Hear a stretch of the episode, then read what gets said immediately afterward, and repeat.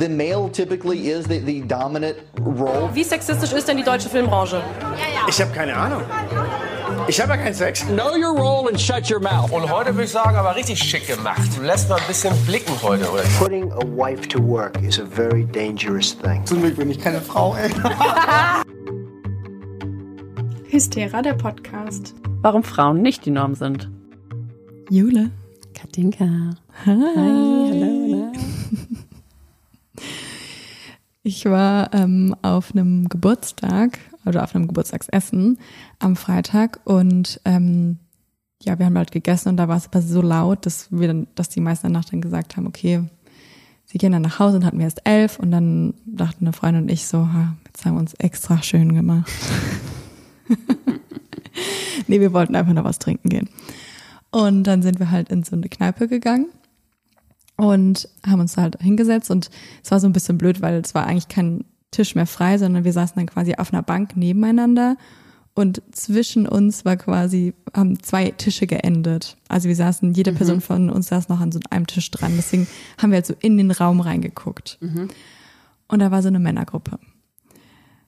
Die haben generell den Altersdurchschnitt ähm, da so ein bisschen gesprengt. Ich würde sagen, die waren so 50, 60 ungefähr. So eine Vierergruppe. Es hat damit angefangen, dass wir uns die ganze Zeit, und die saßen nicht weit von uns weg, ne, vielleicht so zwei, drei Meter irgendwie, die ganze Zeit angegafft haben.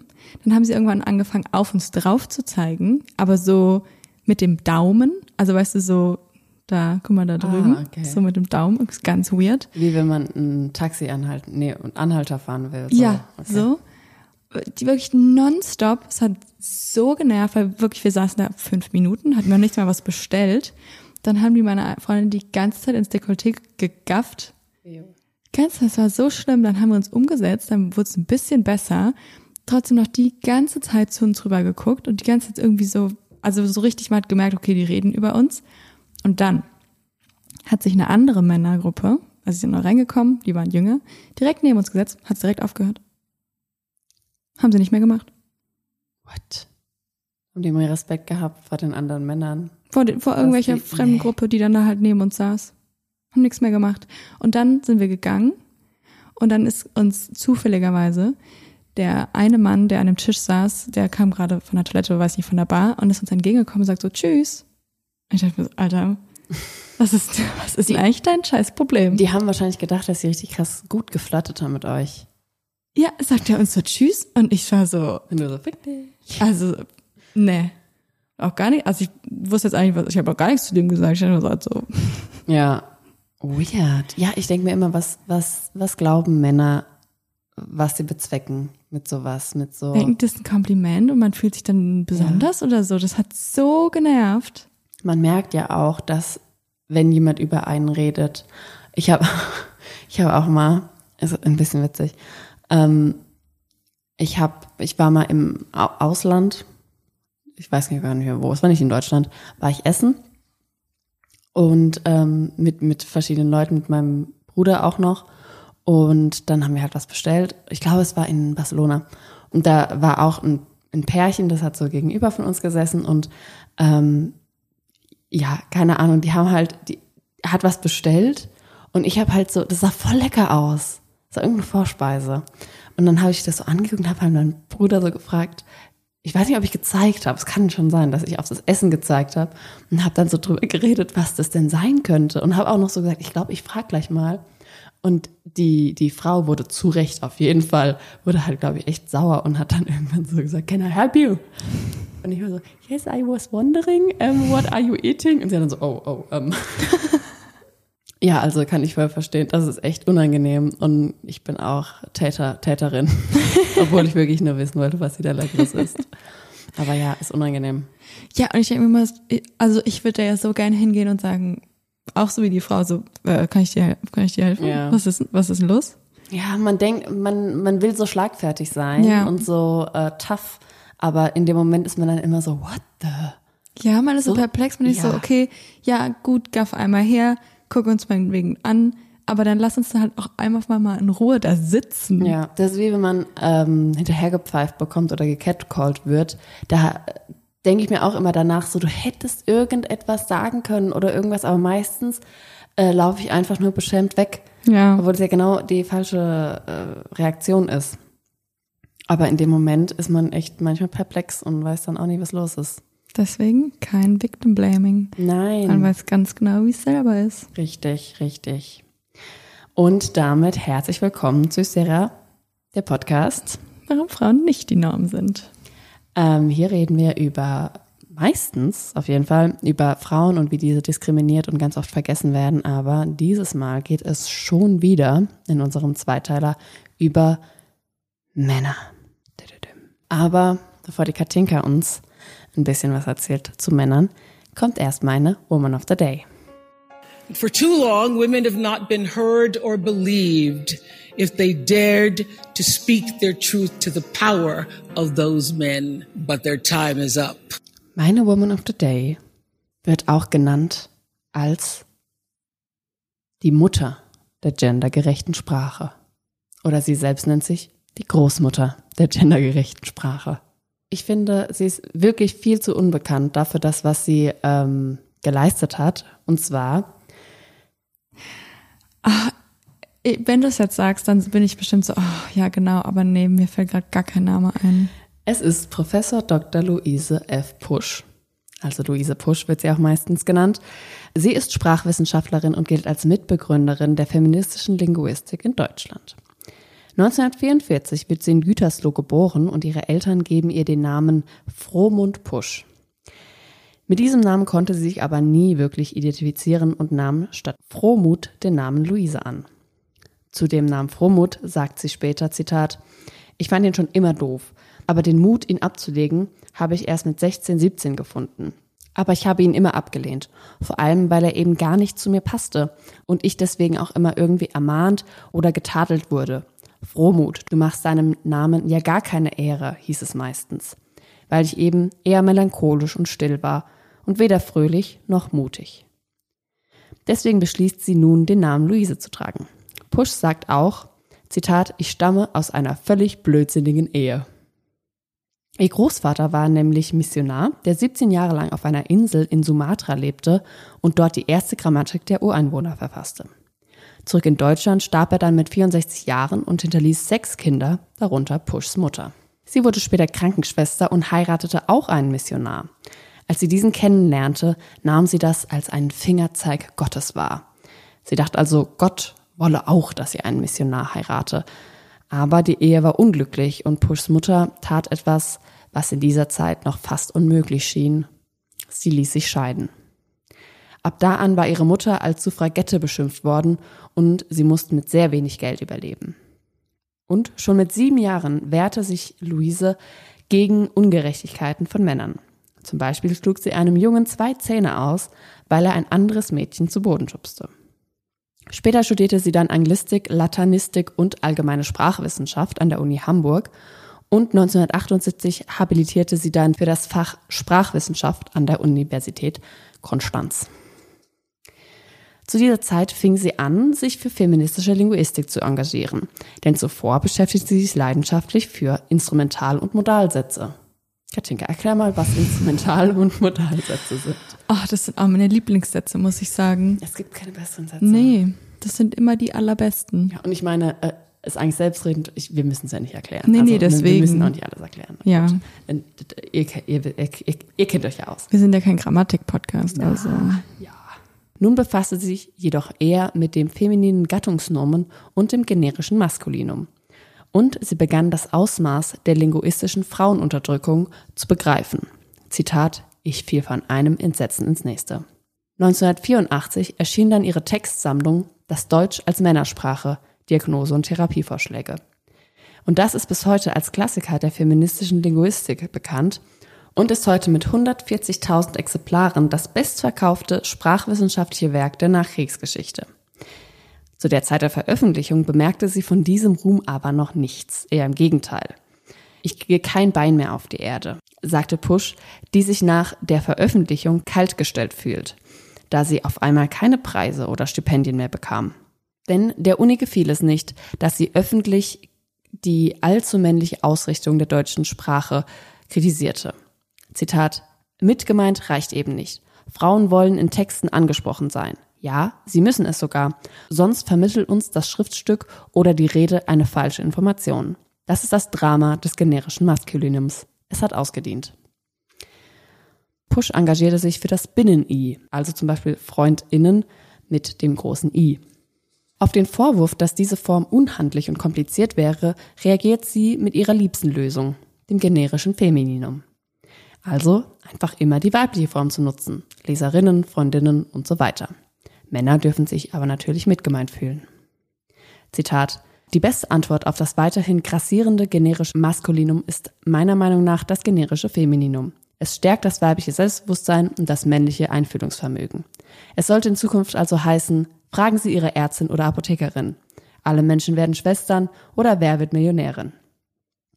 Weiter sagt sie, sicher, beim generischen Femininum muss die Sprachgemeinschaft auch eine Kröte schlucken. Eine gewaltige, aber nur eine. Sie muss akzeptieren, dass nunmehr das Femininum das Maskulinum einschließt und mitmeint. Das Femininum enthält ja auch sichtbar das Maskulinum.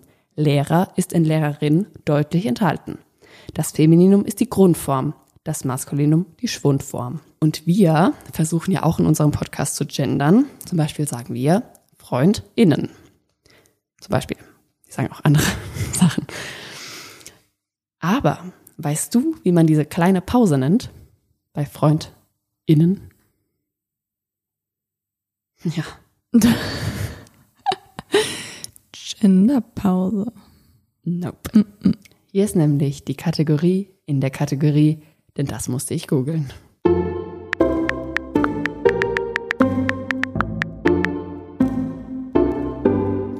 Die kurze Pause nennt man Glottisschlag oder auch Knacklaut. Und dieser wurde für die Gendersprache von Luise Pusch erfunden. 1985 hat sich das große I zum Gendern langsam durchgesetzt und Pusch wurde daraufhin gefragt, wie man dies aber aussprechen soll. Und ihre Antwort war eine Minipause. Aber um fair zu sein, Glottisschläge und Knacklaute gab es schon vorher in der deutschen Sprache. Zum Beispiel Abend oder Theater. Also das ist eigentlich ein relativ gebräuchliches Ding. Also das gab es auf jeden Fall schon vorher und auch nicht zu wenig, aber eben um das ähm, in dem Gebrauch für das Gendern, das hat Luise Busch erfunden. Kannst du mal kurz die Jahreszahl sagen? 1985. Wow, crazy. Darüber hinaus entwickelte sie auch die DNA-Methode, die für Unternehmen und Stadtverwaltungen eine Hilfestellung gegen sexistische Sprache darstellte. Dabei steht D für die Doppelnennung, also Leserinnen und Leser, N für Neutralisierung, zum Beispiel Studierende statt Studenten, aber auch zum Beispiel Geflüchtete statt Flüchtlinge und A für Abstraktion, also statt Regisseur. Ach, warum habe ich mir dieses Wort ausgesucht? Ich bin ja so bescheuert. Regisseur. Ja. Also statt Regisseur Michelle McLaren nur noch Regie Michelle McLaren. Also Doppelpunkt muss man sich überlegen, ne? Ja. Ja, gut. Äh, hier eine ganz kleine Inhaltswarnung zu Suizid. Denn nicht nur auf dem Gebiet des Feminismus ist Push eine Pionierin, auch für homosexuelle Frauen machte sie große Schritte. Jetzt merke ich gerade, sie mag es nicht, dass man homosexuelle Frauen sagt. Sie wird lieber Lesbe genannt. Okay. Also für Lesben macht sie große Schritte. Nämlich veröffentlichte sie 1981 unter dem Pseudonym Judith Offenbach das Buch Sonja, eine Melancholie für Fortgeschrittene. In diesem Buch schrieb sie autobiografisch die tragische Geschichte über ihre erste Liebe zu einer Mitstudentin, die im Rollstuhl sitzt und schließlich Suizid begeht. Das Buch war eines der allerersten, das von lesbischer Liebe handelt. Zitat. Es gab damals über Lesben nichts Vernünftiges zu lesen. Es spielte sich alles vollkommen unter der Decke ab. Je länger ich darüber nachdachte, hatte ich das Gefühl, es muss irgendwo mal die Wahrheit heraus über das, was hier geschieht, wozu wir hier gezwungen werden. 1985 traf sie dann ihre jetzige Frau Joey Horsley. Sie sagte, die Begegnung mit Joey hat ihr Leben verändert. Zitat. Also bis dahin war alles sehr anstrengend und beschissen und dann, dann ging die Sonne auf. Also eine richtige Zweiteilung meines Lebens. Ich habe Gänsehaut, das ist so schön. dann ging die Sonne auf. Süß. Zusammen mit ihrer Frau schrieb Push auch mehrere Bücher, die Frauen versuchen sichtbarer zu machen. Sie handeln von Müttern, Töchtern und Schwestern berühmter Männer. Eigentlich auch das, was wir versuchen mit unserer Woman of the Day. Und wenn wir schon mal von unserer Woman of the Day sprechen, hast du schon mal über die Seite Fembio recherchiert, wenn du über deine Woman Ja. gesucht hast? Ja. Kennst du, ne? Ähm, die ist von Push. Ah, krass. Die hat Luise Pusch ins Leben gerufen. Und man könnte diese Seite beschreiben wie ein Wikipedia, aber eben nur mit ausschließlich Frauen. Und so werden eben die Bi Biografien berühmter Frauen und oft unsichtbarer Frauen veröffentlicht. Und wer mehr von Luise Pusch hören will, dem empfehle ich den Zeitpodcast Alles gesagt mit dem Titel Luise Pusch, warum ist Deutsch eine Männersprache? Denn da kann man sie fünf Stunden und 25 Minuten über dieses Thema reden hören. Also eigentlich über ihr ganzes Leben. Es ist super interessant. Aber was ich noch dazu sagen muss, ist, dass mir, ähm, vor allem als ich den Podcast gehört habe, aufgefallen ist, dass sie in manchen Dingen eine ganz andere Meinung hat. Also sie ist, ich sag mal so, Fraktion der älteren Feministinnen wie Alice Schwarzer. Also wie zum Beispiel in Sachen Sexarbeit, aber auch bei Rechten von Transpersonen habe ich gemerkt, dass ich da nicht ihrer Meinung bin und ich kenne da auch ihren Stand nicht ganz genau. Also ich weiß nicht, wie sie genau dazu steht und ich finde, das ist ja auch nicht wichtig. Äh, aber ich habe eben in dem Podcast da einige Punkte gehört, denen ich widersprochen hätte. Wenn wir auch darüber nachdenken, ist natürlich das generische Femininum, so witzig ich den Gedanken auch finde, dass eben Männer sich mitgemeint fühlen müssen, reicht trotzdem ja nicht, weil ähm, das schließt ja nicht binäre Menschen immer noch aus. Und das muss man auf jeden Fall kritisch betrachten. Und ja, ich habe eben das Gefühl, dass es oft eben bei diesen älteren FeministInnen, dass die immer noch eine andere Sichtweise auf manche Dinge haben, die wir wieder anders sehen. Trotzdem finde ich es sehr, sehr wichtig, über diese Frauen zu lernen und dankbar zu sein für das, was sie uns ermöglicht haben. Ja, wir wissen nicht, ob wir hier sitzen würden und über dieses Thema sprechen würden, wenn es sie und ihre Arbeit nicht gegeben hätte. Also das ist auch ein Thema, über das ich ewig streiten könnte, dass ich das Gefühl habe, in ähm, so, ich sage jetzt mal, der linkeren Bewegung finde ich, dass viel zu viele Kämpfe im Inneren geführt werden.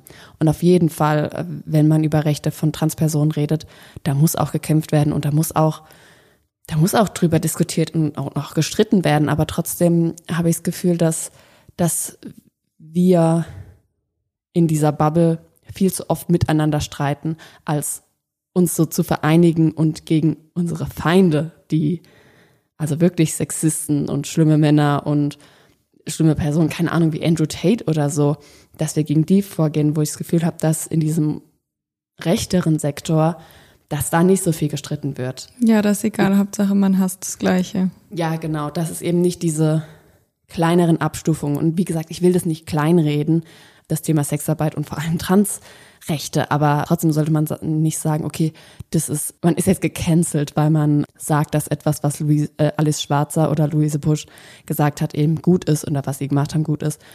Ich finde, das ist auch was, was uns total zurückhält in dieser Bubble, in der wir sind, also diese links, queer, feministische Bubble, dass wir eben auch total Angst haben müssen, von anderen links, queer, feministischen Leuten gecancelt zu werden, weil man eben so eine kleine Sache, sage ich jetzt mal in Anführungszeichen, vielleicht irgendwie, ja, weil man irgend so etwas anspricht oder so ein bisschen anders sagt oder ja, da sich irgendwie vertut und es dann direkt zu so einem großen Ding gemacht wird.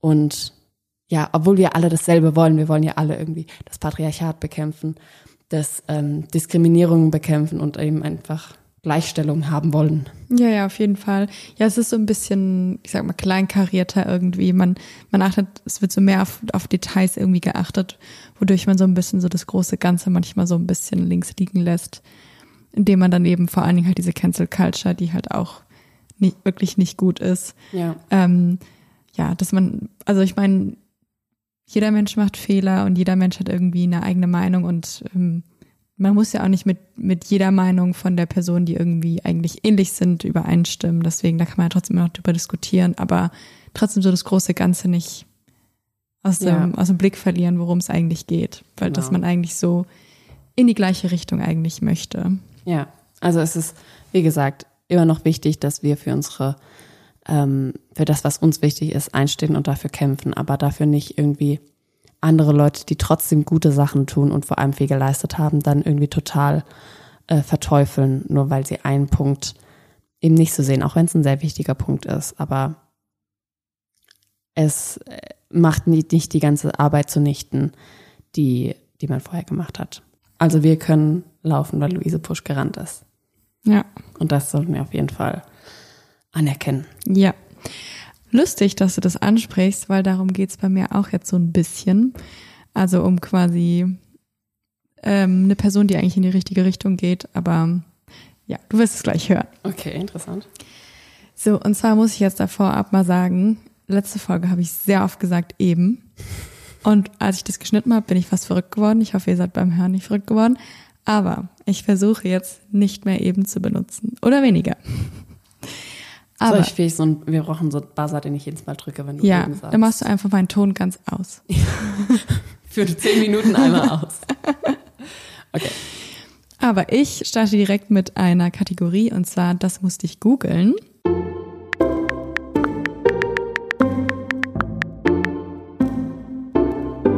Und es schließt so ein bisschen daran an, was du eigentlich letzte Woche auch schon gesagt hast oder wo du drüber gesprochen hast. Vor zwei Wochen.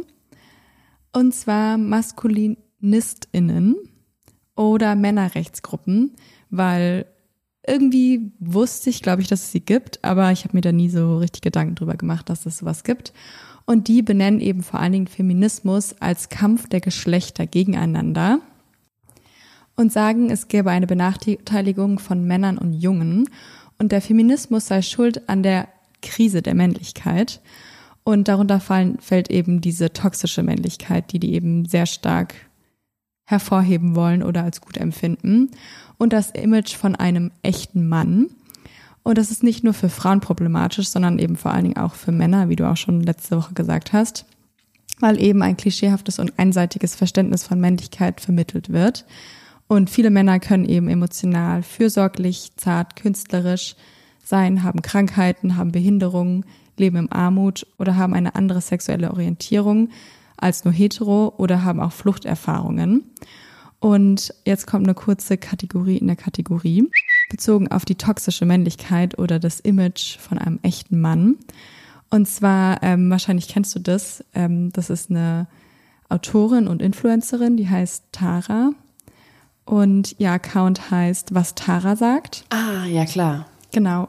Über sie haben wir auch schon einmal, einmal geredet, glaube ich. Genau. Und ich glaube auch, dass wir über dieses TikTok schon mal gesprochen haben. Mhm. Aber da wollte ich hier nochmal ein kurzes Shoutout geben, weil sie behandelt da eben sehr stark quasi diese toxische Männlichkeit oder bespricht so Videos, wo Männer eben davon sprechen, so, ich bin noch ein echter Mann, ich bin ähm, ein weißer deutscher Heteromann, der gerne Wurst isst. so ungefähr wirklich war wirklich So das eine. Video. Ja, genau. Ab, ab, abklatscher. Ja, genau. Und da, also ja, vielleicht macht sie sich da so ein bisschen drüber lustig, aber sie erklärt es auch schon nochmal, warum sowas eben problematisch ist. Genau. Aber Studien zeigen, dass eben auch Männer in einer stärker gleichberechtigten und ökonomisch egalitären Gesellschaft es besser haben würden, weil sie zum Beispiel weniger unter dem Druck leiden, Ernährer sein zu müssen. Man sollte öfter über die Vorstellung von Männlichkeit sprechen, zum Beispiel über die Schwierigkeiten, Schwäche zu zeigen oder Hilfe in Anspruch zu nehmen. Oder auch, dass viele Männer Opfer von sexualisierter Gewalt werden, wie darüber, dass Männer öfter vorschnell als pädophil verdächtigt werden, wenn sie Kindergärtner werden wollen. Und natürlich gibt es auch sehr fortschrittliche Männerorganisationen, die zeigen, dass man diese Themen behandeln kann, ohne dabei Feminismus als Gegenspieler zu sehen. Und ein Ziel von Feminismus ist, auf die fortbestehenden Ungleichheiten aufmerksam zu machen und eine gerechte Verteilung von Macht und Ressourcen zu haben. Und Kritik ist aber eben kein Hass. Also Kritik an der Gesellschaft auszuüben heißt ja nicht, dass man eine gewisse Gruppe in der Gesellschaft hasst. Und ja, wie wir schon gesagt haben, das Patriarchat schadet Männern, dann wenn es das nicht tun würde, dann wäre es ja auch nicht so, dass Männer meistens fünf Jahre früher sterben als Frauen. Und das liegt ja nicht daran, dass Männer einfach schneller kaputt gehen, sondern eben, weil sie sich oft keine Hilfe suchen irgendwie oder nicht so auf ihren Körper achten. Das kommt eben, also diese höhere Mortalität bei den Männern kommt eben davon, dass sie vom Patriarchat vernachlässigt werden oder sich selbst sogar vernachlässigen. wir brauchen generell für alle Geschlechter menschenfreundlichere Lebensmodelle. So, das war jetzt so ein bisschen eigentlich von, von dir letzte Woche nochmal so ein bisschen zusammengefasst, aber das habe ich irgendwie auch nochmal so ein bisschen gebraucht für die Recherche, um da so ein bisschen einzusteigen. Und aber mein Thema diese Woche ist ja das Optische. Du hattest ja letzte Woche ein bisschen eher so das Emotionale. Und genau, ich bin jetzt eher das Optische, warum Männer oder der optische Part, wie Männer in der Gesellschaft diskriminiert werden durch das Patriarchat. Und da habe ich erstmal ähm, eine Frage an dich. Und zwar ist es für dich wichtig, was du anziehst? Hast du irgendwie Klamotten, in denen du dich besonders wohlfühlst? Oder ist es dir voll egal, was du anziehst? Du bist so Hauptsache nicht nackt. Tatsächlich tendiere ich eher zum Zweiten. Also mir ist es tatsächlich, obwohl mich das stört, mir ist manchmal nicht wichtig genug, wie ich aussehe. Ich glaube aber, ich habe auch so das Problem, dass mir viele Sachen eben nicht gefallen und ich deswegen nicht viele Kleidungsstücke habe und ganz oft unzufrieden bin mit dem, was ich anhab, aber es mir eigentlich leider auch egal ist. Also zum Beispiel heute, ähm, äh, ich habe ein semi-gutes Outfit an, würde ich sagen, aber meine Schuhe passen nicht zu meiner Jacke und meine Jacke passt nicht zu meiner Tasche. Aber das ist einfach die praktischste Tasche und das sind die praktischsten Schuhe und das ist die praktischste Jacke, die ich eben habe. Da ist es mir egal, dass, dass es halt nicht zueinander passt. Aber ja, also wie gesagt, da bin ich halt einfach, da ist es mir, das ist mir einfach zu anstrengend. Ich bin nicht so ein, ich wäre gern Fashion Girl, ich bin kein Fashion Girl, aber ich kann es noch werden. nee, aber das ist ja, also es kommt ja auch gar nicht darauf an, dass man jetzt irgendwie jeden Tag total darauf achtet, was man anzieht. Aber so generell würdest du nicht sagen, dass jetzt, dass du dich durch deine Kleidung irgendwie so ein bisschen ausdrücken willst oder so ja, dich in manchen Sachen also, so mega. Genau, es ist mir nicht komplett egal, was ich anhab, in dem, in dem Sinne, dass ich egal was ansehen würde. Also auf jeden Fall will ich natürlich Kleidung, der mir gut passt. Auch nicht irgendwie Sachen betont, die ich nicht betont haben will. Und ähm, die auch zu meiner Persönlichkeit passt. Das auf jeden Fall ist, ist mir wichtig. Aber es wäre mir gern so wichtiger, dass die Sachen so schön zusammenpassen, ähm, wie bei anderen Leuten, wie zum Beispiel bei dir. Du hast immer sehr schön abgestimmte okay. Outfits. Wie gesagt, ich hätte das gern, aber ich habe einfach auch zu wenig Kleidung oder zu wenig, ich habe zu viel durchgewürfelte Kleidung und das ist mir dann auch irgendwann egal. Ja. Aber ja, natürlich, ich will mich auch wohlfühlen in meiner Kleidung. Ähm, aber ich fühle mich noch nicht cool. Hm. Aber ich fühle mich okay. Aber wo wir jetzt schon bei dem Punkt sind, dass du nicht genug Kleidung hast, wenn du dir jetzt was Neues kaufen würdest, in welche Abteilungen gehst du da? Oder an welche Läden gehst du da? Bist du da ähm, festgefahren? Ja, also ich gehe schon in die Frauenabteilung auf jeden Fall. Ich gucke auch mal in die Männerabteilung, so vor allem für Jacken und sowas. Ich finde, da haben Männer oft coolere Sachen. Ähm, aber äh, ich gehe auf jeden Fall eigentlich immer in die Frauenabteilung, wenn ich in einem Geschäft bin weil ich einfach irgendwie das Gefühl habe, ich weiß es nicht, ich habe es noch nie ausprobiert, aber ich, ich habe das Gefühl, es passt mir besser. Hm. Zum Beispiel, wenn ich jetzt eine Hose anziehe, habe ich den Gedanken, mir würde eine Männerhose nicht passen. Ja. Because I have big hips. nee, aber finde ich voll interessant, weil, also ich muss sagen, bei mir ist es schon eher so, dass, was ich extrem habe, ist, dass ich eigentlich, also im Moment mache ich viel Homeoffice, aber wenn ich rausgehe, dann muss ich mir immer am Tag davor überlegen, was ich anziehe. Weil ich finde es ganz schlimm. Ich habe manchmal, wenn ich mir das abends nicht so richtig überlege, sondern nur so im Bett liege und denke mir so, ja, okay, die Schuhe zu der Hose und zu dem Oberteil, das passt schon. Und dann ziehe ich das am nächsten Tag an und habe halt keine Zeit mehr, so richtig mir Gedanken darüber zu machen, wie ich das finde. Dann fühle ich mich wirklich den ganzen Tag unwohl. Mhm. Und zwar die ganze Zeit. Ich fühle mich dann die ganze Zeit unwohl. Also ich glaube, dass, dass es eben so und so Menschen gibt und das ist ja dann eben auch eine Aussage. Also generell muss man ja eigentlich sagen, dass egal was man anzieht, man trifft eigentlich immer eine Aussage mit der Kleidung, die man anzieht, auch wenn man gar keine treffen will, ist es ja trotzdem auch eine Aussage. Und jedes Kleidungsstück gibt einem irgendwie ein anderes Gefühl oder so eine andere, einen anderen Wohlfühlfaktor vielleicht auch. Und Kleidung an sich ist ja eigentlich, sind es ja einfach nur Stoffe, die irgendwie unterschiedlich aneinander genäht sind, andere Farben haben, andere Schnitte haben die eigentlich ja keine Macht über uns haben sollten, aber trotzdem hat ja Mode eigentlich eine total große Macht. Das sieht man ja auch allein an der Fashion Week.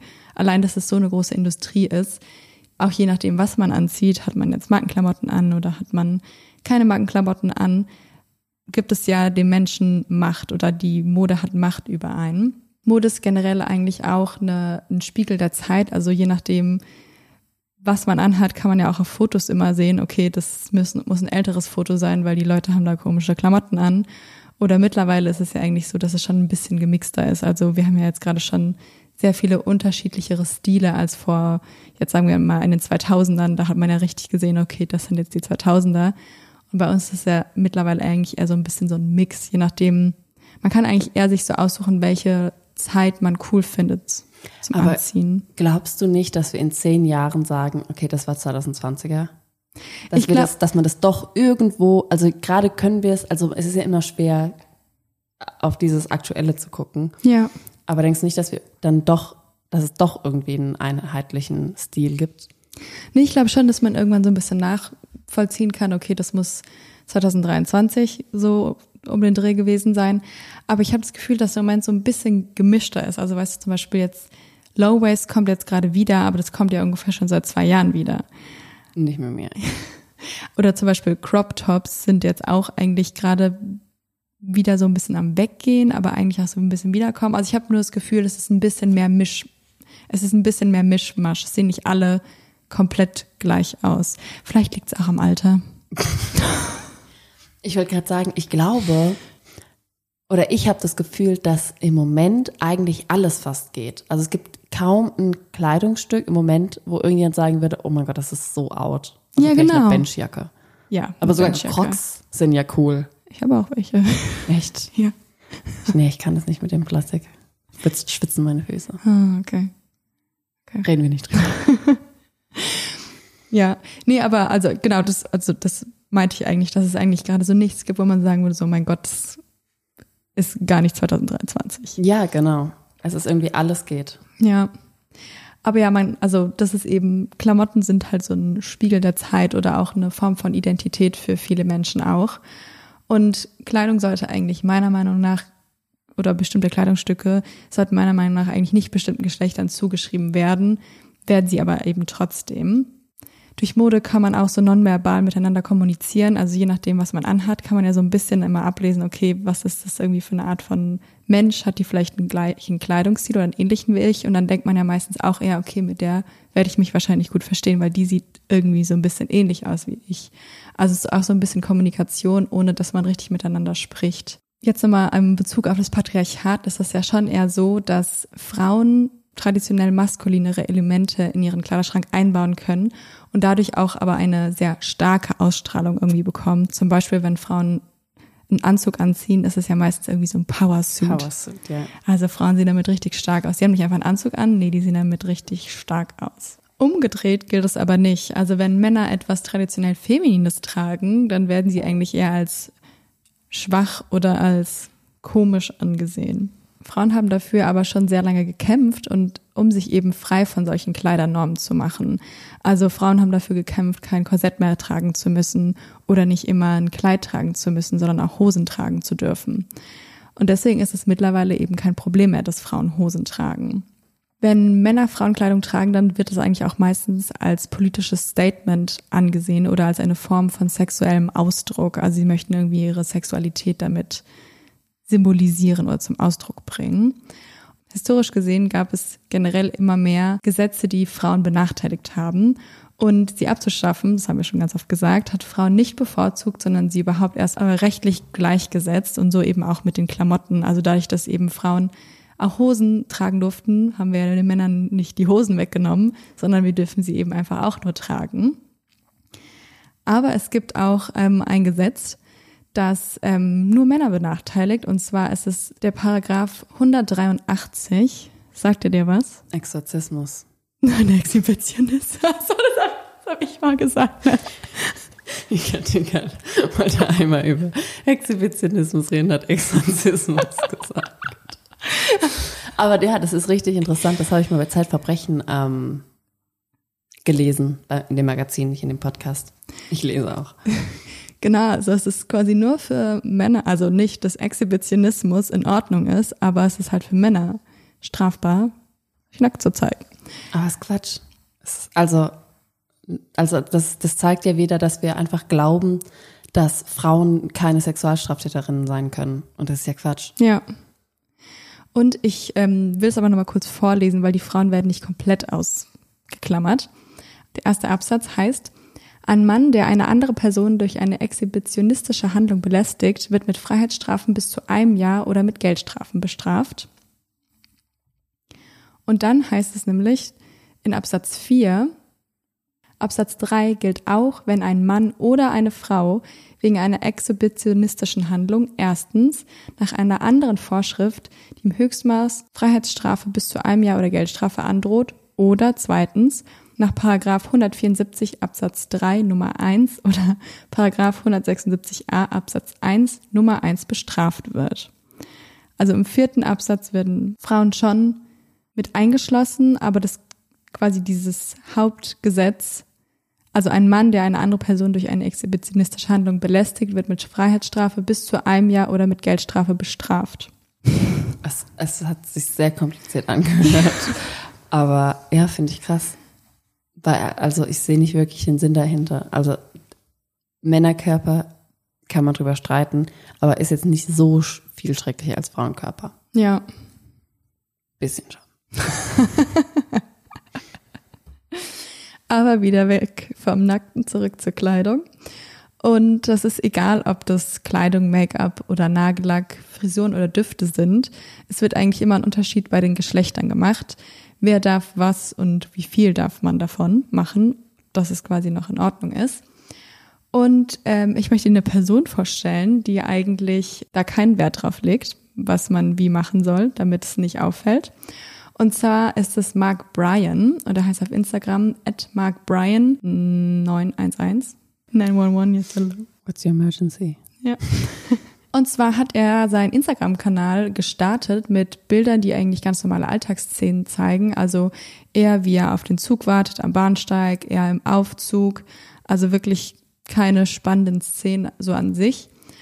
Und erstmal kurz zu ihm, bevor ich dir weiter die Bilder beschreibe. Er ist Ingenieur aus Texas, der 2010 der Liebe wegen in einen kleinen Ort nahe Stuttgart gezogen ist und seitdem von dort aus jeden Tag zur Arbeit pendelt.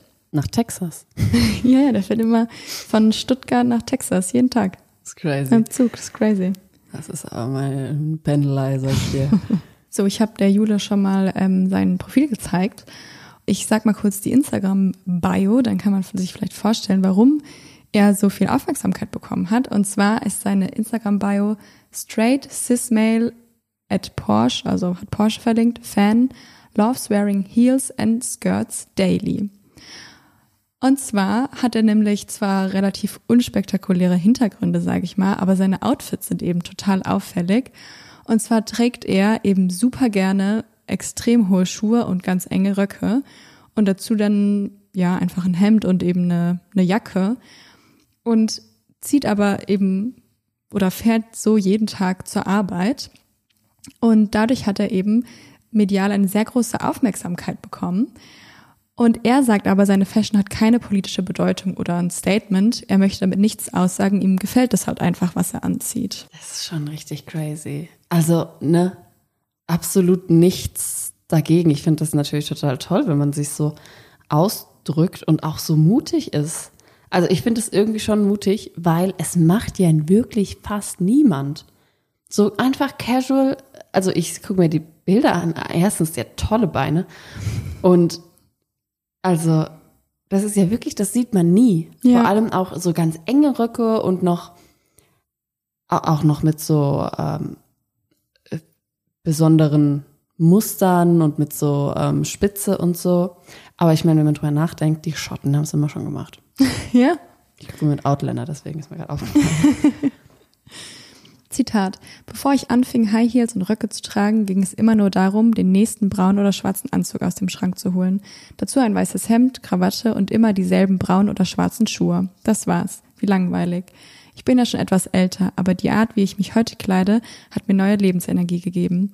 Heute fühle ich jeden Tag ein bisschen Aufregung, wenn ich mich für die Arbeit anziehe. Das ist wunderbar. Und er selbst sagt, er bekommt eigentlich fast keine dummen Kommentare. Für ihn ist es dann meistens eher so, dass Männer ihn so ein bisschen komisch angucken und irgendwie den Augenkontakt vermeiden. Frauen hingegen würden ihm immer mal wieder ein Lächeln schenken oder auch mit ihm irgendwie ins Gespräch kommen wollen. Und vor allen Dingen in dem Ort, in dem er halt lebt, kennt ihn halt jeder, weil er eben sich auffällig kleidet. Und da ist es ihm schon mal passiert, dass als er keinen Rock getragen hat, eine Frau zu ihm gekommen ist und gesagt hat, ähm, geht's Ihnen gut? gut? Stimmt irgendwas nicht? Warum sehen Sie nicht so aus, wie Sie sonst immer aussehen? Ja, wie gesagt, er möchte eigentlich dadurch jetzt keine Aufmerksamkeit irgendwie bekommen oder den Leuten eine Reaktion entlocken, sondern er möchte halt einfach anziehen, was er anziehen will und halt einfach so zur Arbeit gehen. Und angefangen mit dem High Heels tragen hat es auf dem College. Und zwar hat er damals ein Mädchen gedatet, was genauso groß war wie er. Und die hat es aber geliebt, hohe Schuhe zu tragen. Und da hat er halt immer gesagt, ach, du bist immer dann noch größer als ich, obwohl wir ja gleich groß sind. Und dann hat sie irgendwann gesagt, na, dann trag doch auch einfach Absätze, also dann trag doch auch einfach Absätze, wenn es dich so stört und wenn du größer sein willst. Und dann hat er halt einfach mal ausprobiert, Absätze zu tragen. Und er meint, es hat ihm direkt eigentlich voll gut gefallen. Und am Anfang hat er noch herumexperimentiert mit Kleidern. Und die mochte er aber nicht so gerne, weil er da halt gemerkt hat, dass die einfach überhaupt nicht für seinen Körperbau mhm. geschnitten sind. Er ist halt auch sehr muskulös, also er geht viel ins Fitnessstudio, wobei ich, wodurch halt ein sehr breites Kreuz hast, was Sieht ja nicht man. heißt, dass Frauen keine breiten Kreuze haben oder nicht ins Fitnessstudio gehen.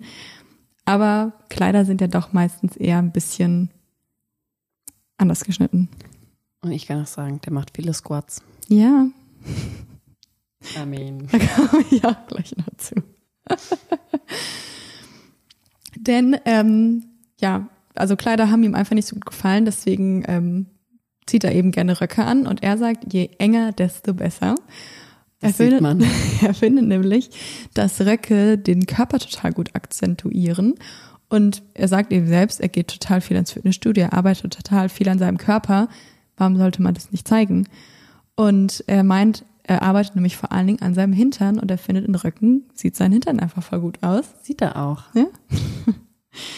Und er, er glaubt aber trotzdem, dass seine Muskulatur nicht feminin wirkt, obwohl er eben Röcke trägt. Und es ist auch gar nicht sein Ziel, irgendwie eine gewisse Sexualität oder eine gewisse Richtung dadurch auszudrücken. Er selbst würde sich auch nie als Crossdresser bezeichnen, was ja auch schon oft gefragt wurde, ähm, da das Wort eben eine Grenzüberschreitung impliziert. Zitat, wenn ich aber keine Grenze zwischen den Geschlechtern sehe, welche soll ich dann überschreiten? Ich war immer der Meinung, dass Röcke und High Heels für alle da sein sollten, die diese tragen wollen. Und er selbst würde seinen Kleidungsstil als Hybrid-Look bezeichnen. Und jetzt ein kurzes, das musste ich googeln.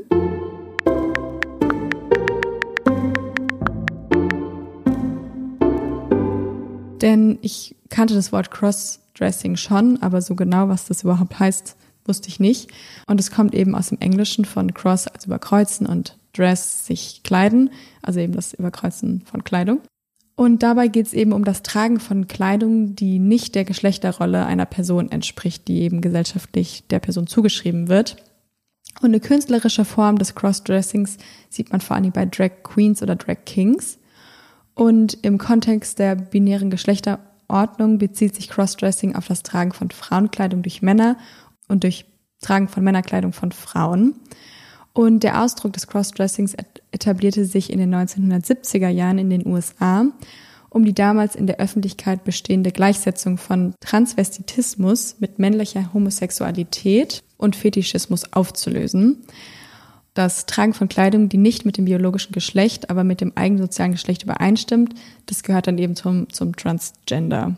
Genau, aber jetzt zurück zu Mark Bryan weil die allermeisten Menschen gehen eben davon aus, dass er schwul ist, weil sie eben davon irritiert sind, dass er Röcke trägt und sind dann aber eben noch verwirrter, wenn er sagt, nee, er ist ein heterosexueller Mann und hat eine Frau. Und früher lautete sein Credo, Clothes have no gender. Und mittlerweile sagt er aber, Clothes have no gender and no sexual orientation. Es ist ja auch so verrückt, eigentlich. Wenn man sich das überlegt, nur weil das Stück Stoff in der Mitte nicht zusammengenäht ist, heißt das dann, dass man auf Männer steht. Ja. So, als ob es so, als ob es so eine Schranke gäbe. Und es ist ja eigentlich total interessant, wenn man sich mal ähm, in der Geschichte der Kleidung ein bisschen zurückgeht. Früher haben ja, also es haben ja Männer angefangen, hohe Schuhe zu tragen, mhm. um einfach größer zu wirken. Und je größer der Absatz war, desto mächtiger war man auch einfach. Oder auch Kleider und Röcke wurden auch früher total viel von Männern getragen. Und in anderen Kulturen ist es ja auch immer noch so. Nur halt in Deutschland ist es eigentlich, solange du wirklich, wie du gesagt hast, keinen Schottenrock trägst oder man sich an Fasching verkleidet, ist es ja trotzdem irgendwie immer so eine Irritation irgendwie in der Gesellschaft. Mark Bryan ist eben sehr bekannt geworden und hat dann auch in einem Format mitgemacht. Und da habe ich mir auch die Folgen zu angehört. Und zwar hieß es oder heißt es Beyond Fashion. Das wurde von Weiß produziert. Dort kann man ihn in, im Gespräch mit Avi Jacobs, das ist eine der Queer Eye Germany's Fab Five, sehen. Und ähm, da besprechen die beiden nämlich seine Art und Weise, wie er sich kleidet. Und er sagt nämlich, und jetzt kommen wir nämlich zu dem kritischen Teil über ihm, er sagt, dass man seinen Kleidungsstil getrennt von der LGBTQIA-Plus-Community gesehen werden muss und dass er nicht mit der Community kämpft, aber auch nicht gegen sie kämpft. Zitat, ich versuche mich von der LGBT-Gemeinschaft abzugrenzen, weil die schwule Gemeinschaft von vor mir Röcke und Stöckelschuhe getragen hat, sagt er. Und er empfindet das nämlich so, dass die LGBTQIA-Plus-Bewegung es für ihn als heterosexuellen Cis-Mann schwerer gemacht hat, Röcke zu tragen oder hohe Schuhe zu tragen, weil er eben immer dadurch sexuell eingestuft wird. Zitat, ich denke, Sie, also die LGBTQIA-Plus-Menschen, haben es sich selbst schwer gemacht, weil sie zu extravagant sind. Ich denke, sie sind, sie sind zu unverschämt und zu extravagant. Also er sagt eben, dass nicht deren Kleidung das Problem ist, sondern dass eben die Art und Weise, wie sie sich verhalten, das Problem sind und auch ein Problem für ihn jetzt darstellen, weil er dadurch eben nicht normal seine Kleidung anziehen kann, wie er sie anziehen möchte. Und daraufhin ist eben A.V. Jacobs äh, total verwundert, weil sie eben unbedingt mit ihm sprechen wollte, weil sie es halt cool fand, weil er ein heterosexueller Mann ist, der Frauenkleidung trägt.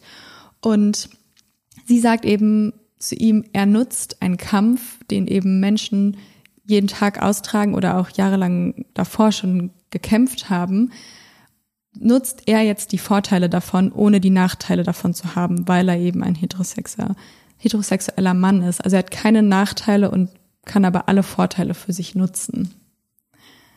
Ja, also, also ich verstehe das gar nicht. Warum, ähm, warum ist denn die queere Community, sage ich jetzt mal, daran schuld, dass das als unnormal gesehen wird? Weil eigentlich sind es ja, ist es ja der, die patriarchale Gesellschaft, die dem Ganzen ja einen Stempel gibt und sagt, das ist Mann, das ist Frau und alles, was da nicht reingehört, ist irgendwie sozusagen abartig. Also ne, das stimmt natürlich nicht, aber in diesem, in diesem Denken, ähm, das hat ja nichts mit den Queeren zu tun. Die queere Community möchte ja das normalisieren, die möchte ja die Sexualität eigentlich rausnehmen, oder?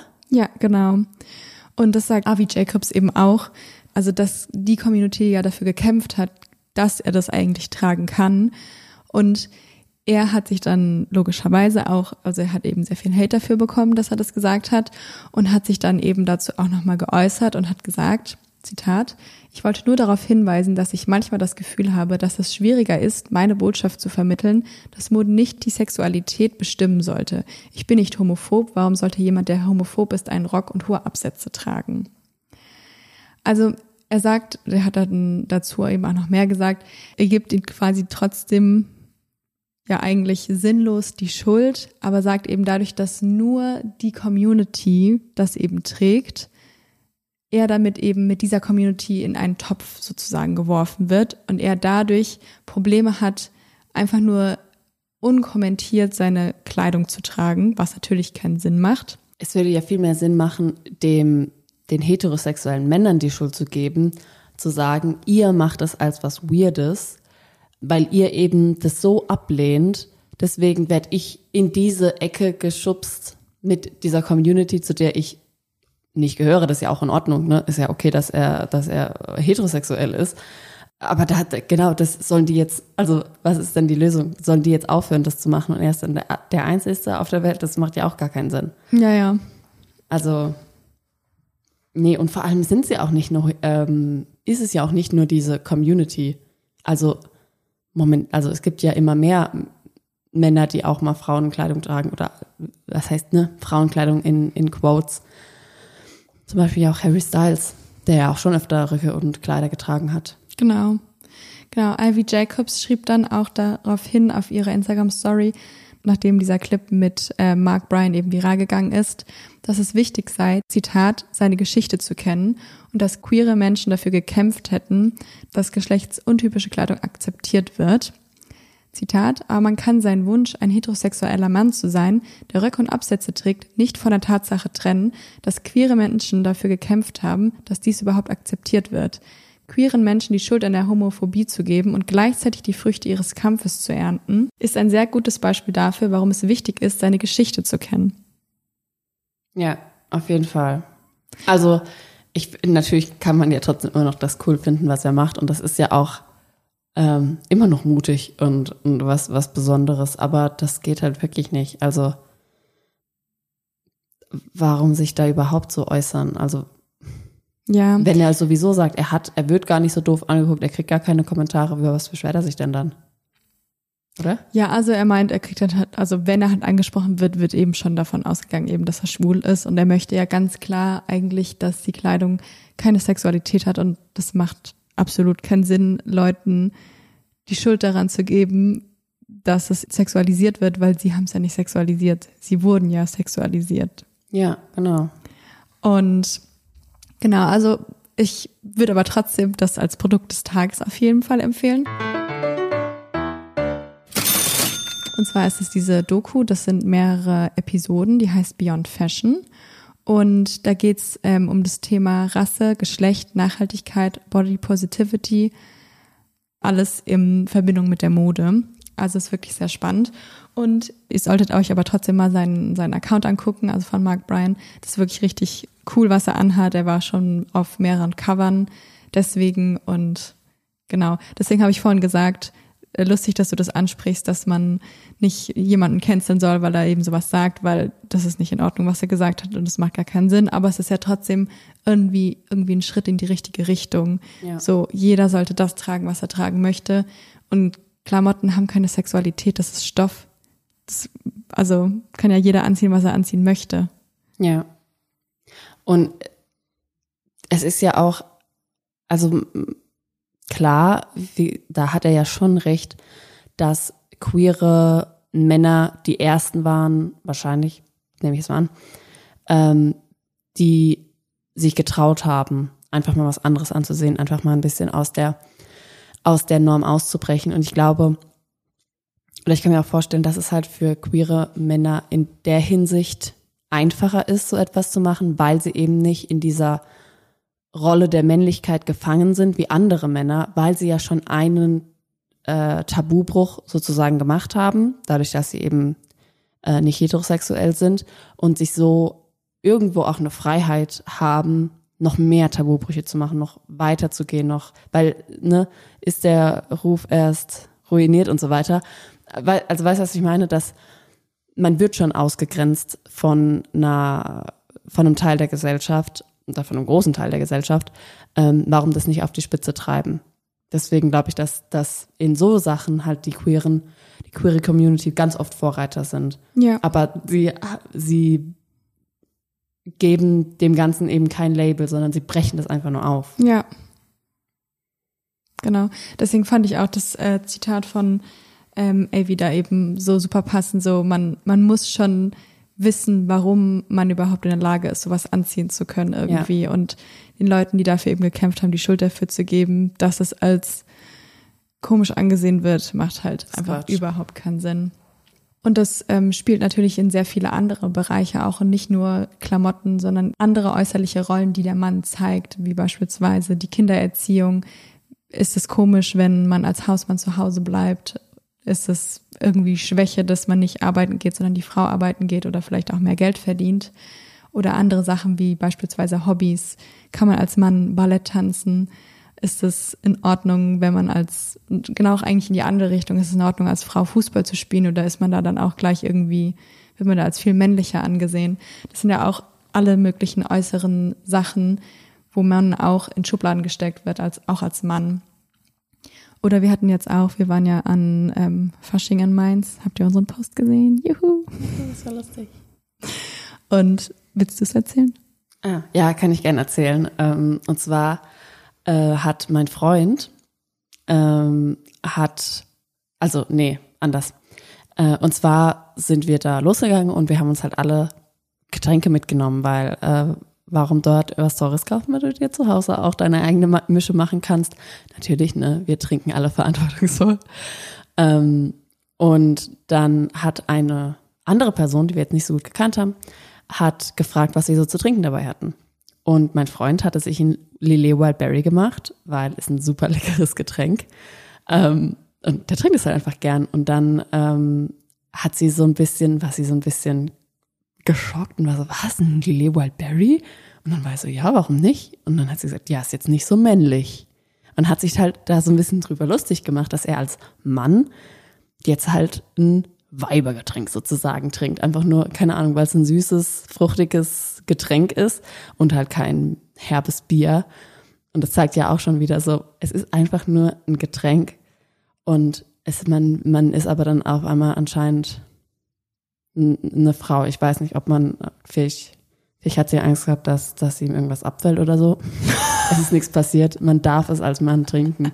Aber, aber äh, das, ja, das ist also ganz oft bei, bei so, bei so kleinen Sachen habe ich das Gefühl, dass gleich irgendwie so die an, an Männlichkeit gezweifelt wird, bei so Sachen, die es absolut unwichtig sind. Ja, das rüttelt irgendwie dann so Kleinigkeiten rütteln dann so ganz schnell an so einem Image, habe ich irgendwie so das Gefühl. Weil, Ja. also ich muss sagen, sobald eigentlich Männer so gar nichts Toxisches an sich haben, sind die mir halt direkt sympathisch. Ja, ja, ja. Das ist halt auch so, so. Eigentlich sind die am wenigsten toxischen Männer schon so die besten. Nein, weil sie ein- einfach, ähm, ich würde auch sagen, dass wenig toxische Männer halt einfach gesünder sind, weil sie auf sich selbst achten, auf sich selbst hören, was ihnen gefällt und halt nicht so, es muss so anstrengend, ein Mann zu sein. Du kannst die Beine nicht überschlagen.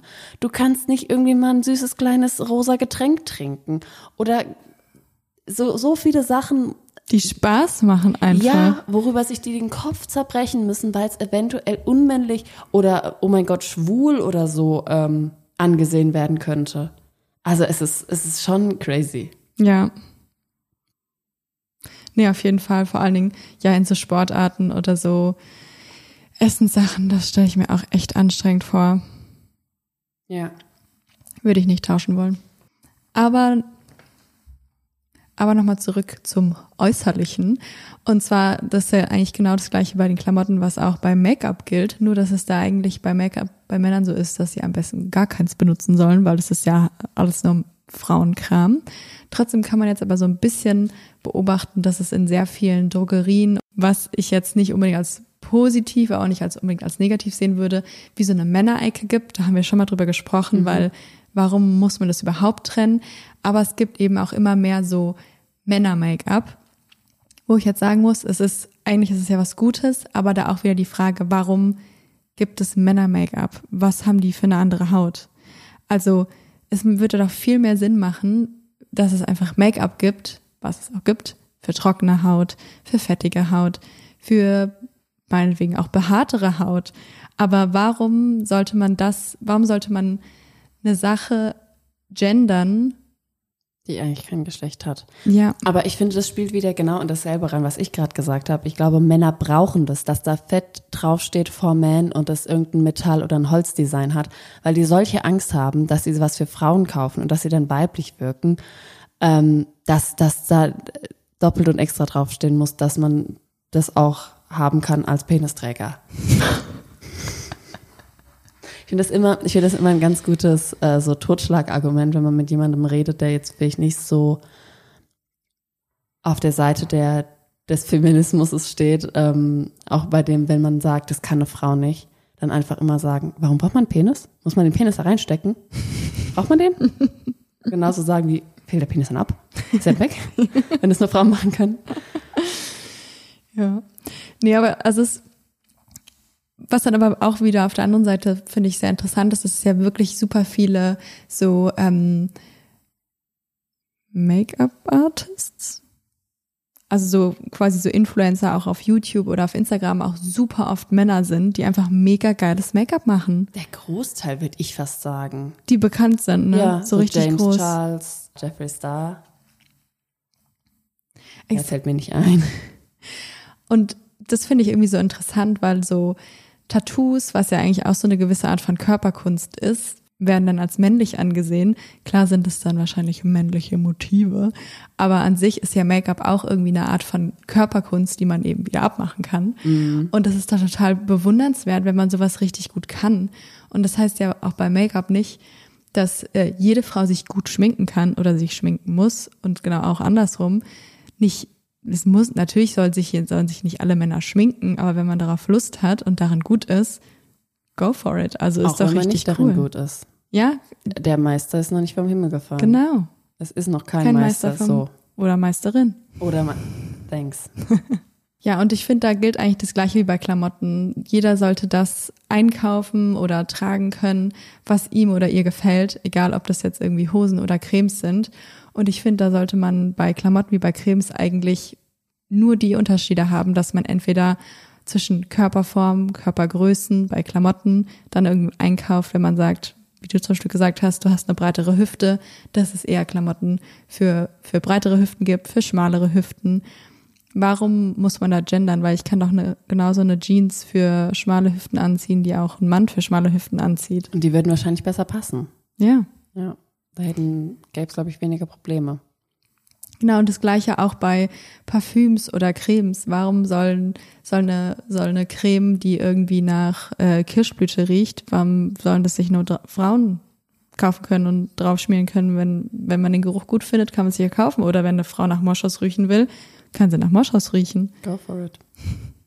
Deswegen auch bei, bei Make-up sollte das eher auf den Hauttyp angepasst werden und eben nicht auf irgendeine Sexualität oder auf irgendein Geschlecht, was man hat. Nagellack, auch ein großes Thema. Ja. Was ja auch jetzt, ich habe das Gefühl, in der, in der letzten Zeit richtig Boom hat bei Männern, vor allem auch bei ähm, heterosexuellen Männern, wie zum Beispiel Kurt Krömer, der sehr gerne Nagellack trägt. Und das finde ich richtig cool, weil Ja. was ist daran weiblich? Es sind einfach bunte Nägel, das finden wir alle cool. Ja. Oder auch gepflegte Nägel haben. Jetzt kommen wir noch zu einem kurzen Fun Fact Time. Und zwar gibt's einen internationalen Männertag und der ist nicht dafür da, dass man für das Wahlrecht für Männer kämpft, weil das haben sie natürlich schon. Das hatten sie schon immer, Ja. seit es Demokratie gibt. sondern um alternative Männerrollen. Und zwar sollen diese gefeiert werden und die Kommunikation zwischen den Geschlechtern soll gefördert werden. Und wenn wir toxische Männlichkeit überwinden wollen, dann sollen wir vor allen Dingen über diese Themen sprechen. Und auch besonders an solchen Tagen oder auch an allen Tagen ist es auch wichtig, dass man über eigene Diskriminierungserfahrungen spricht, wie zum Beispiel Terry Crews, der ja auch als ähm, sehr großer, muskulöser Mann sexuell belästigt wurde und da offen drüber gesprochen hat und da ja wirklich richtig krass geschämt wurde dafür, wo dann ja auch gesagt wird, wow, was bist du für eine Memme, dass du dich sexuell belästigen lässt, ist ja eigentlich also super mutig, also egal ob jetzt Mann oder Frau, da, da wirklich öffentlich mit umzugehen und das in die Öffentlichkeit zu bringen und eben vor allen Dingen als Mann, weil man dann diese Kommentare bekommt. Und das macht dann aber auch natürlich die Diskriminierungserfahrung von Frauen nicht geringer, wenn Männer jetzt über ihre Diskriminierungserfahrungen sprechen. Es geht nicht darum, die Diskriminierungserfahrung von Männern gegen die Diskriminierungserfahrung von Frauen auszuspielen, sondern dass man eben zusammendenkt, um das System zu ändern. Denn Man are Feminist Issue, eine feministische Utopie ist nur möglich, wenn alle Geschlechter befreit sind. Ja, wie, wie ich schon in meinem Teil äh, gesagt habe, so Feminismus ist kein Kuchen, wo wenn einer mehr Stücke hat, der andere weniger Stücke hat. Nee, wir kriegen alle gleich viel, auch wenn, wenn einer, auch wenn einer ein bisschen mehr möchte und wir dann alle gleich viel haben. Also das ist wirklich, uns nimmt da keiner was weg und ja, ich finde es auch richtig krass und auch, dass du das ähm, Terry Crews angesprochen hast, weil das war ja auch so ein bisschen ähm, was, was ich in meinem Teil angesprochen habe, dass eben ganz viele über ihre Gewalterfahrungen sich nicht trauen zu reden, weil es eben heißt, ja, du kannst dich doch wehren, du bist doch ein großer, starker Mann. Und tatsächlich aus dem, aus einem Nachbarort, aus dem ich komme, gab es äh, so einen Fall, und zwar von häuslicher Gewalt, wo der Mann von seiner Frau gewalttätig behandelt wurde. Und äh, das tatsächlich gegipfelt ist in einem Tötungsversuch, also dass die Frau wirklich versucht hat, ihren Mann umzubringen. Und die ist jetzt im Knast. Und weil ich das, wie gesagt, weil das ähm, in der Nähe von meinem Heimatort passiert ist, habe ich da auch so ein paar Leute drüber reden hören und da war ganz oft der, der, der Tonor, dass man halt sagt, ja, aber der hätte sich auch wehren können, der war doch groß und stark und der hätte das, also der hätte da doch mal was machen können. Aber das, das ist Victim Blaming. Auch wenn es ein Mann ist, ist es Victim Blaming. Und der, der hätte gar nichts machen sollen. Der hätte einfach nicht gewalttätig behandelt werden sollen. Also das ist ja wirklich, das ist alles, also niemand hat da an irgendwas eine Schuld, außer der Täter oder die Täterin. Ja, genau. Und ich habe es äh, eben gerade vergessen zu sagen, aber das ist der 19. November, ist Ah. Internationaler Männertag. Und den sollten wir auch alle feiern, genau so wie wir den Internationalen Frauentag feiern sollten. Denn es geht eben darum, um für alle möglichen Arten von Geschlechterrollen oder Geschlechteridentitäten zu feiern und zu unterstützen und denen eine größere Aufmerksamkeit zu schenken. Ja, also es, wir sollten einfach dann nicht das feiern, was im Moment ist, sondern das, was halt noch werden könnte oder das, was schon passiert ist. Aber jetzt nicht diese, diese Rollenbilder, diese alten und dieses altmodische Denken. Davon muss man halt irgendwie versuchen wegzukommen, weil es für uns alle schädlich ist. Und ja, aber ich habe trotzdem das Gefühl, wie ich auch schon vorhin gesagt habe, so Harry Styles und so, das ist ja eigentlich ein ganz gutes Zeichen, dass wir in die richtige Richtung gehen, vor allem unsere Generation. Ich glaube, ich, also vielleicht ist die Generation vor uns, wird die Mehrheit das wahrscheinlich nie richtig akzeptieren können. Und ich sage nicht, dass man das entschuldigen kann, aber man kann ja schon verstehen, dass man einfach eine Zeit braucht, um sich daran zu gewöhnen. Weil es natürlich, wenn man das immer so gelernt hat und es immer so gesehen hat und ein Mann in einem Rock und hohen Schuhen, wie der Brian, das ist halt einfach was, was man noch nicht oft sieht. Und das ist auch okay, dass man sich da irgendwie kurz dran gewöhnen muss und dass, dass das irgendwie ungewohnt ist. Aber es ist trotzdem nichts, was irgendwie große Gefühle in uns auslösen sollte, außer vielleicht, dass wir sagen, wow. Aber ne, das ist nichts, Ja. was man irgendwie bekämpfen muss, was man hassen muss, was irgendwie problematisch ist. Das ist einfach nur ein Kleidungsstück. Weil you do you und wenn man damit niemandem was Böses tut oder dann niemand durch eingeschränkt wird, dann ist es doch komplett egal, Richtig. ob jetzt jemand äh, High Heels anzieht oder Sneaker. Ja. Ich profitiere davon ja total, weil äh, ich jetzt ja auch einen nicht sehr weiblichen ähm, Kleidungsstil habe und vor allem, wenn ich mir denken würde, wenn das, was so typisch weiblich angesehen wird, wenn das wie bei Männern so ne, so eng gestrickt wäre, wie bei uns Frauen, weil wir haben ja wirklich, wir haben ja eigentlich so viele offene Möglichkeiten und es ist ja eher so, dass wenn wir uns männlicher verhalten und männlicher anziehen, das haben wir auch schon in anderen Folgen gesagt, wird es auch eher zelebriert, weil man sagt, ey, die ist cool und die ist mal, mal, die ist nicht so wie andere Mädchen oder andere Frauen, was auch wieder problematisch ist. Aber das ist ja eigentlich gut für mich, weil wenn ich mir vorstelle, dass jemand mich zwingt, in High Heels zu laufen und einem engen Rock, das, äh, das wäre ja schrecklich. Ja, ja, man will es ja auch selber nicht in diese klischeehaften ähm, Rollen gedrängt werden oder wenn man jetzt sagen müsste, okay, jede Frau muss sich jeden Tag schminken. Also, Ja. Und was, glaube ich, auch noch ganz wichtig ist zu sagen, ich glaube, das ist auch so die Angst der konservativen Menschen, dass sie halt äh, auf einmal aufwachen und man muss, jeder, jeder Mann muss Röcke tragen. Ich glaube, das ist so das Ding, was so ganz viele denken, dass, dass es so nicht nur das neue Normal wird, sondern dass das so sein muss. Also dass, dass man, wenn man halt keine, keinen Rock trägt oder sich halt verhält wie ein typischer Rollenbildmann, dass das dann verboten ist irgendwann. Und das ist ja so Quatsch. Also es ist äh, genau das gleiche Bullshit-Argument, wie ganz viele, die sagen, es ist hier die Gender-Diktatur und wir müssen alle gendern. Ähm, und das ist ja, äh, wir sind ja jetzt nicht, wir sind ja jetzt eingeschränkt in unserem Sprachgebrauch, weil wir gendern müssen. Ich, also, ich bin manchmal zu oft auf Twitter unterwegs, weil ich mir auch denke, sorry, wer zwingt dich denn? Habe ich was verpasst? ja, ja. Also es, äh, es kann doch wirklich jeder, das sagt übrigens Luise Pusch auch, jeder sollte so reden, wie er will, aber sie würde ein paar Empfehlungen geben. Es ist ja wirklich so, wir wollen ja, wir wollen ja nicht mehr als Freiheit oder Selbstbestimmung ist, glaube ich, das bessere Wort. Und nicht das, wie wir, wie es jetzt ist, dass wir irgendwas vor, vorgeschrieben bekommen. Aber ich glaube, davor haben ganz viele Angst. Genau, und das ist ja eigentlich das gleiche Thema mit der Care-Arbeit. Das heißt ja nicht, dass dadurch, dass wir sagen, okay, das machen jetzt gerade alle Frauen, dass, dass wir wollen, dass Frauen das nie wieder machen sollen, sondern es geht einfach nur darum, dass sich jeder aus freien Stücken dazu entscheiden soll, was er oder sie machen möchte. Wenn man zu Hause bleiben möchte, ist es okay. Wenn man arbeiten gehen möchte, ist es okay. Wenn man Röcke anziehen möchte, ist es okay. Wenn man Skinny Jeans tragen möchte, ist es okay. Ich habe keine Lust, Skinny Jeans zu tragen. Werde ich dazu gezwungen? Nein. Möchte ich andere Leute dazu zwingen, Skinny Jeans zu tragen? Nein. Aber wenn sie wollen, können die Low Waist tragen. Das ist mir vollkommen egal. Ich finde, das ist nicht mein Ding, aber das kann deren Ding sein. Und ich weiß noch ganz genau, so in der Schulzeit, da habe ich mit meinem besten Freund, wir haben uns ganz oft unsere Skinny Jeans noch skinnier genäht. Wirklich? Und dann waren alle so, wow. Und dann, ein paar Jahre später, alle Männer in Skinny Jeans rumgelaufen. Alle Männer in. Skinny Jeans rumgelaufen. Und mittlerweile, also das ist ja eigentlich jetzt voll normal, dass Männer Skinny Jeans tragen, ist auch nicht mehr mein Ding. Aber können die ja machen, wenn die Ja. wollen. Die können sich auch unten die kleinen Würstchen hochdrehen, wenn sie wollen. Die kleinen. Ist auch nicht mein Ding.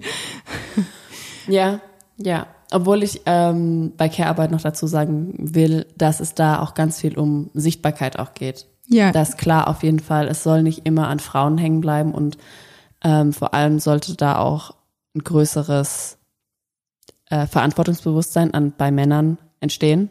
Aber es geht auch einfach darum, dass man sagt, Care-Arbeit ist Arbeit und vor allem, das ist auch ganz cool, wenn das bezahlt wäre. Und da finde ich, finde ich es auch interessant, dass du ja angesprochen hast, dass es ein großes Ding ist, wenn Frauen mehr verdienen als ein Mann, was ich auch total crazy finde, weil man das ja wirklich hört, dass für manche Männer das ein Problem ist, wenn ihre Frau mehr verdienen als, als sie selbst. Und das, also das finde ich so crazy.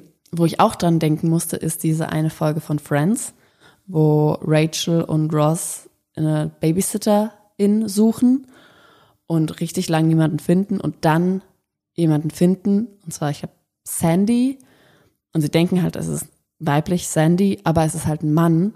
Und der aber irgendwie, alles ist perfekt, alles passt, ähm, der kümmert sich total gut ums Kind, die verstehen sich alle voll gut, aber Ross kommt nicht damit klar, dass er ein Mann ist, weil das ist ja ein Frauenjob und das ist nicht normal. Ja. Das habe ich, auch- also ich finde es so, so krass. Ja.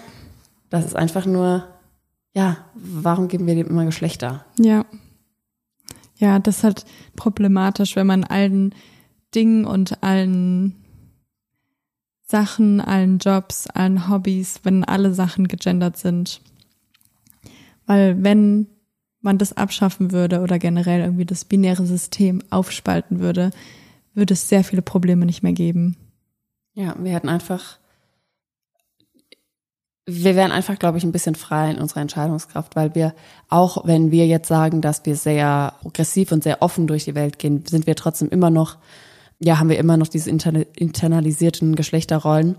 Das ist auch okay, dass wir die haben, so sind wir eben erzogen worden, aber wir können ja immer daran arbeiten, dass wir ein bisschen, ja, da ein bisschen weiterdenken, da uns ein bisschen selbst reflektieren und vielleicht auch versuchen, bei unseren Kindern oder äh, für die nächste Generation einfach da eine bessere Welt, eine offenere Welt zu schaffen, in der ähm, Männer machen können, was sie wollen und Frauen machen können, was sie wollen. Außer umbringen. Leute umbringen sollte man nicht. Das außer Skinny Jeans. ja, da- das war, das wäre mein zweiter Satz gewesen. Ah, okay. Außer, ähm, solange sie natürlich niemandem schaden. Das ist das, auf was wir hinarbeiten sollten. Genau. Und um das zu erreichen, wollen wir euch mit auf den Weg geben. Bleibt schwierig. It is no longer acceptable to discuss women's rights as separate from human rights. This has to stop. We cannot all succeed when half of us are held back. It is time to break the silence. Nun befasse sich jeder, nun befasse, nun, und ist heute mit 1000, und ist heute mit vier, eine Fresse. Muss nur gehen. Das sah ganz komisch aus. Nee, ich wollte es zurückhalten dann ist es doch gekommen. Okay. Meinte, sagte, boah, ich finde, da haben Männer oft kü kühlere, coolere Sachen. Clothes, clothes. Clothes, clo clothes have no gender. Ähm, Jeffrey Dame. Nein, Entschuldigung. Ich bin so gestresst.